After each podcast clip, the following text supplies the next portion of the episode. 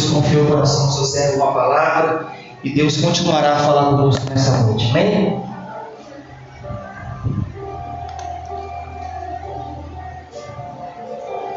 Das paz, meus irmãos.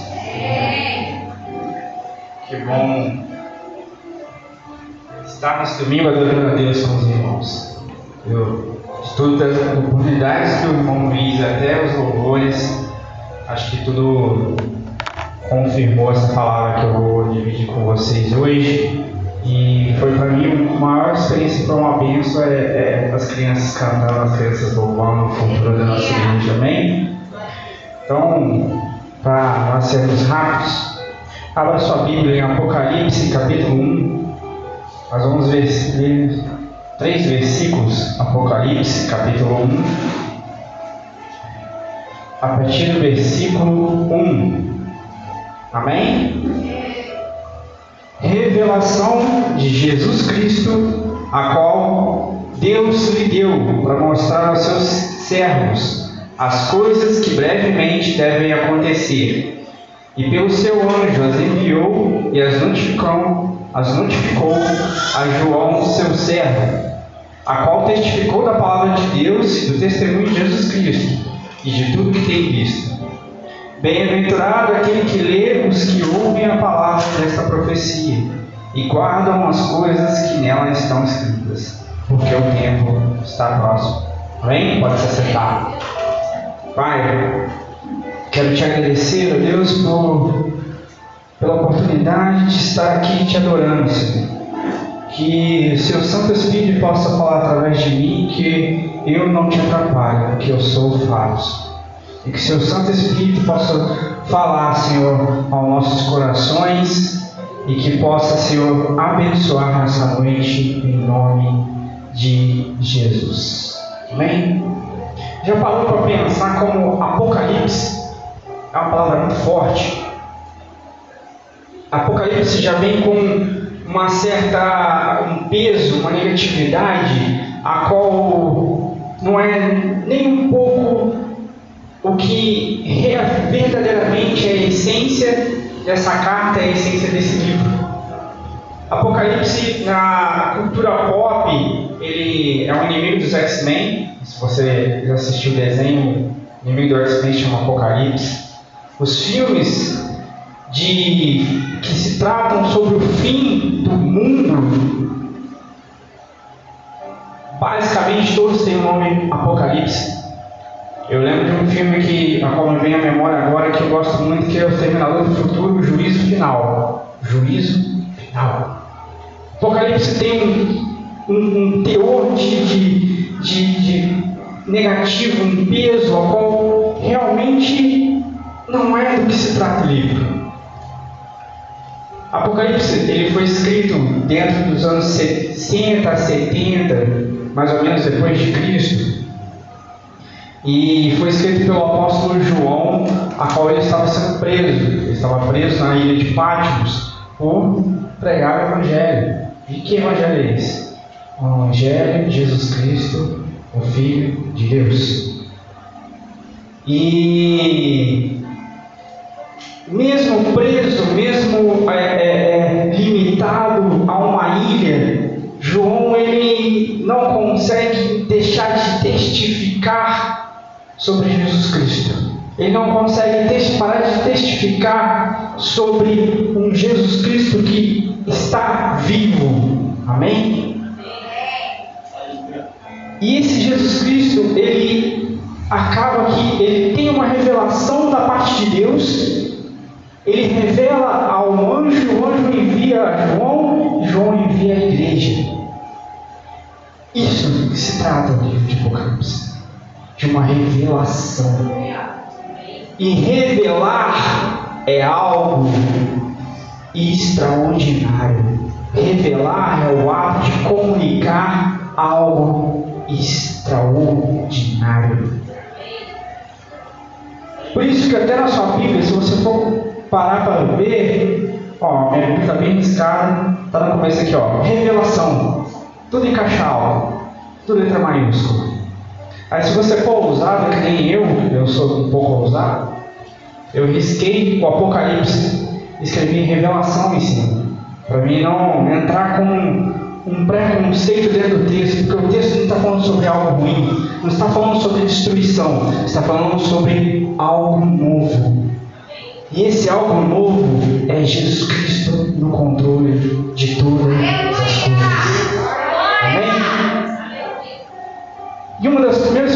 deve entender que Apocalipse não é morte, não é destruição.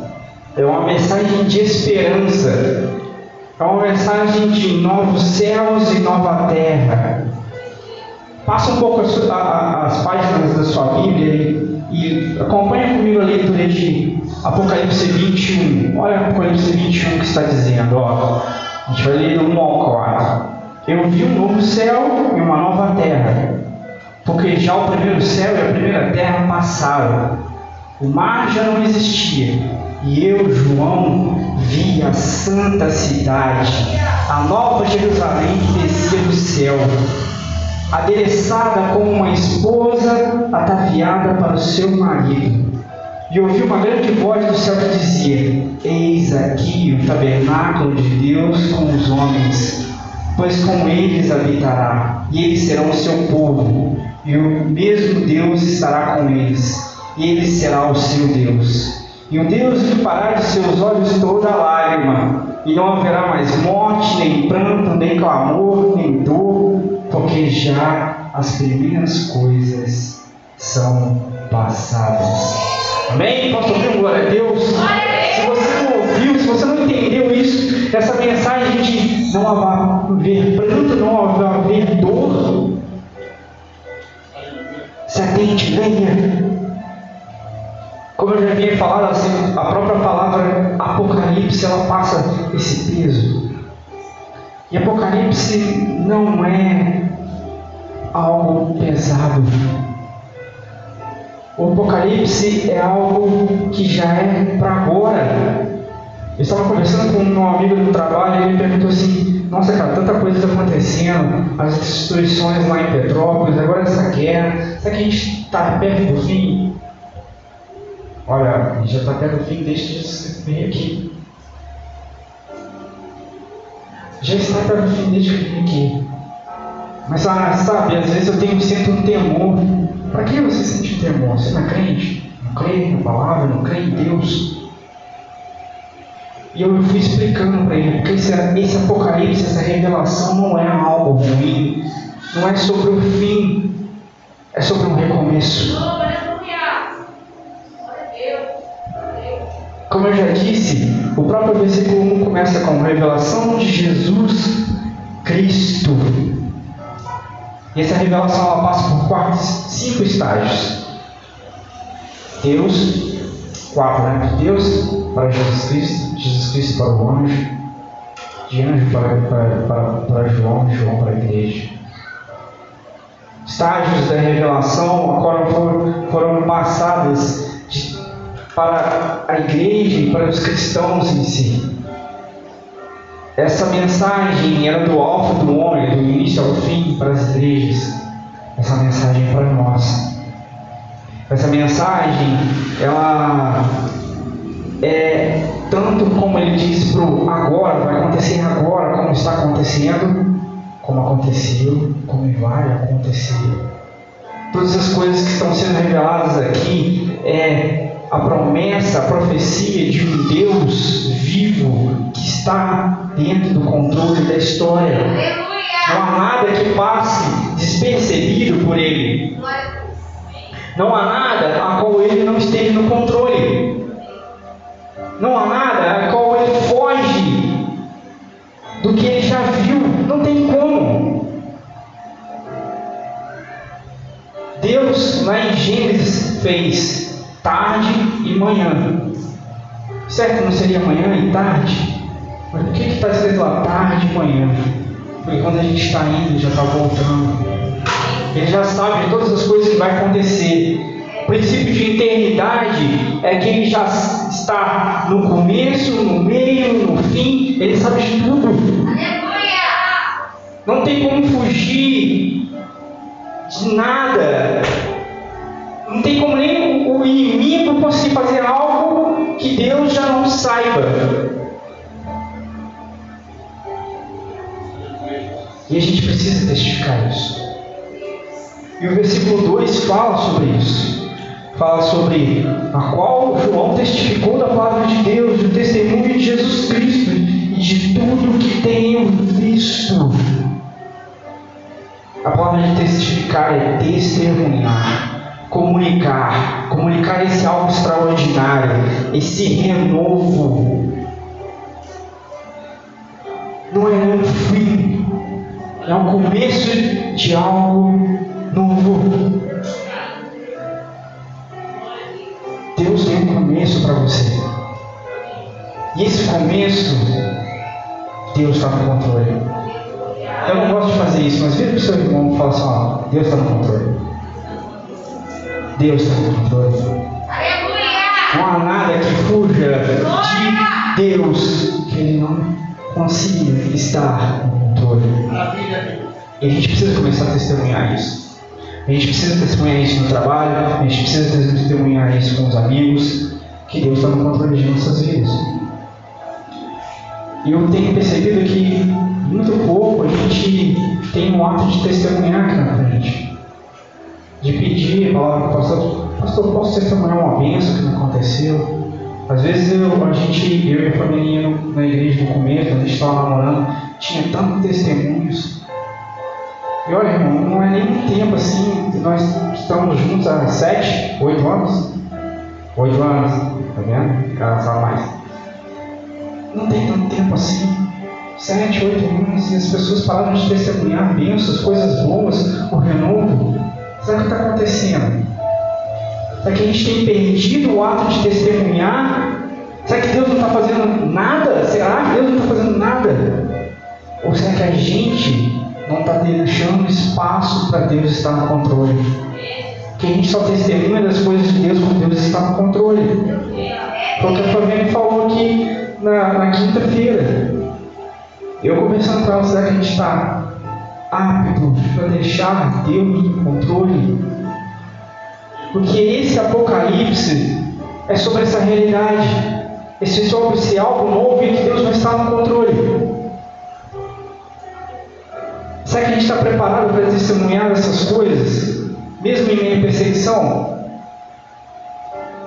Eu não estou falando da perseguição do fim, eu estou falando da perseguição que está para acontecer, estou falando da perseguição talvez agora. Que também as coisas também não estão fáceis agora.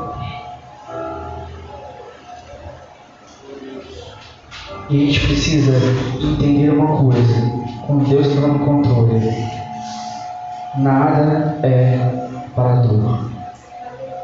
Nada é um fim, sempre um começo. Ah, Bel, é muito fácil falar com você. Você não está passando por nada. Nossa, eu passei por muita coisa. Já passei por cinco mortes. Já passei por três meses de incubadora. Já passei. Não é fácil. Mas eu preciso me exercitei em agarrar na esperança de que Deus estava no controle. Que eu não podia nada. Na verdade é que nós não podemos. Nós não podemos controlar nada. Quando nós queremos controlar alguma coisa, tudo foge. É melhor deixar Deus no controle. O versículo 3 diz: Bem-aventurado aquele que lê os que ouvem as palavras dessa profecia e guardam as coisas que nela estão escritas, porque o tempo está próximo. Bem-aventurado. Ou com algumas traduções mais recentes dizem: Felizes em aquele que lê e guarda. Felizes Será que nós, no meio da perseguição, no meio de tudo que está acontecendo, será que nós conseguimos ser felizes? Eu ouvi algo por esses dias que diz que felicidade não é uma meta, não é um objetivo, não é um lugar de chegada, é um exercício. Eu preciso exercitar ser feliz. E esse lugar de felicidade, dentro do nosso contexto aqui, é o céu. E o céu não é um lugar para a gente chegar depois da morte. O céu é uma realidade a qual Deus está no controle. Porque Deus vai fazer novo céu e nova terra. Foi isso que João viu. E nem os judeus, nem os cristãos, os primeiros cristãos acreditavam que, que a gente ia morar no céu para sempre. Que a gente ia para o céu e ficar lá nas nuvens cantando. Não, não, a gente vai voltar para cá com Deus no controle, é uma realidade com Deus no controle, a qual nós vamos trabalhar a renovação desse novo céu e nova terra. Realidade de ser feliz é realidade de estar no novo céu e nova terra.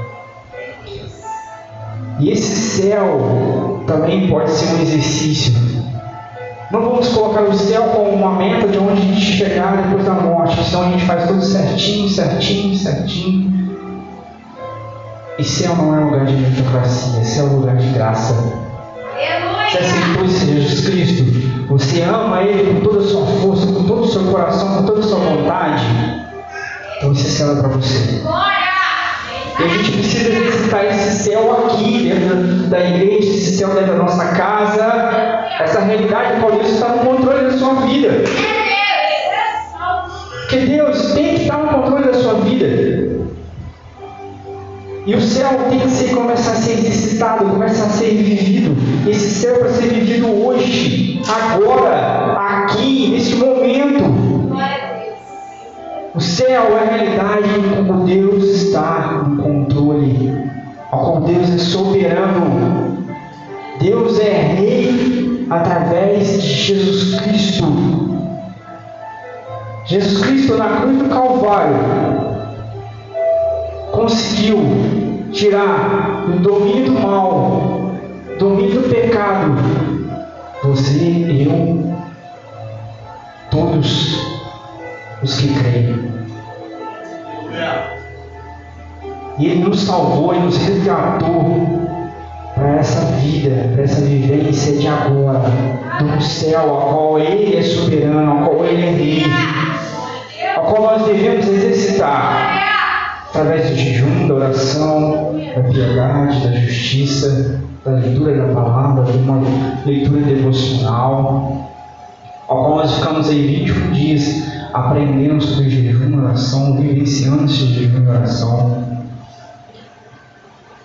Eu me estendi mais, vou me estender por alguns dias, em alguns propósitos. Não porque é, é, é, seja a, a, minha vontade, é porque eu, eu quero ser quebrado. Eu quero viver esse novo céu e nova terra agora. Eu já quero começar a perceber essa realidade qual Deus está no controle da minha vida. Porque de fato, eu não consigo viver no controle da minha vida. Essa palavra é rápida e é tão forte assim. E eu vou pedir até para a família já vir para a gente cantar. Que o mais que eu queria passar é que a realidade do céu é Deus no controle da nossa vida. E essa realidade do céu pode ser atraída para cá agora, nesse momento, nossa adoração, nosso louvor. Essa realidade que a gente vai começar a exercitar a partir do hoje, a partir do agora, é uma realidade onde não tem dor, onde não tem lágrima, onde não tem sofrimento, onde não há falta de nada onde essa experiência de relacionamento entre nós entre Deus é a experiência que a Trindade já realiza, é a experiência do amor. É o amor de Deus sobre as nossas vidas. É o amor que consegue controlar nossas vidas e a gente nem percebe. Se levante comigo. Vamos orar, vamos atrair esse céu, essa realidade do Deus no controle sobre as nossas vidas hoje Deus que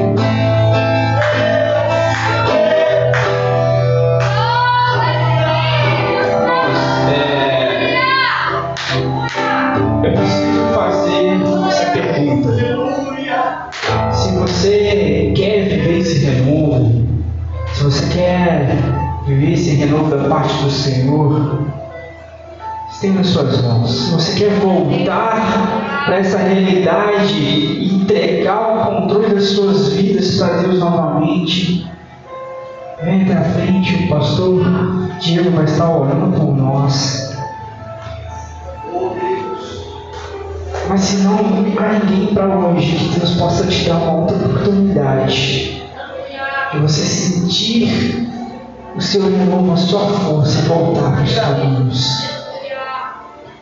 Porque os céus, essa realidade do Deus no controle, já pode ser vivida hoje. Já é estar aqui. Basta nós entregarmos a Ele as nossas vidas. Assim quero agradecer muito a oportunidade. Fique com essa mensagem. Os céus, de Deus no controle, já pode ser vivida agora. Amém? Glória a Deus. Aleluia.